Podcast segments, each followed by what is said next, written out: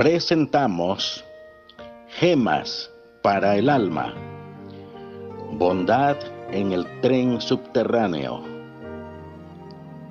Por lo cual asimismo oramos siempre por vosotros, que nuestro Dios llene de bondad vuestros corazones. Segunda de Tesalonicenses 1:11. Una mañana, hace poco tiempo, los usuarios del ferrocarril subterráneo se aglomeraban y empujaban para entrar en los vagones. Cuando ya parecía que el tren estaba atestado hasta los topes, vi a un angustiado joven a la puerta.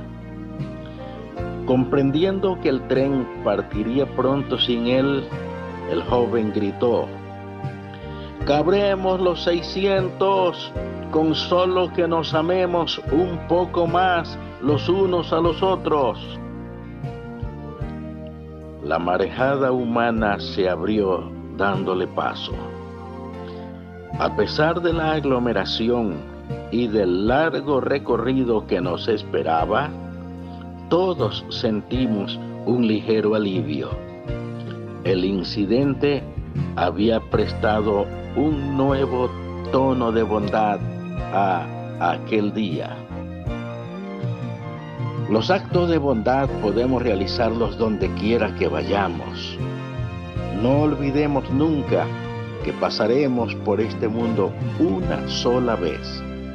Por tanto, cualquier cosa buena que podamos hacer, debemos hacerla ahora. Que no la dejemos para después ni la olvidemos pues no volveremos a pasar por este camino otra vez. Oremos.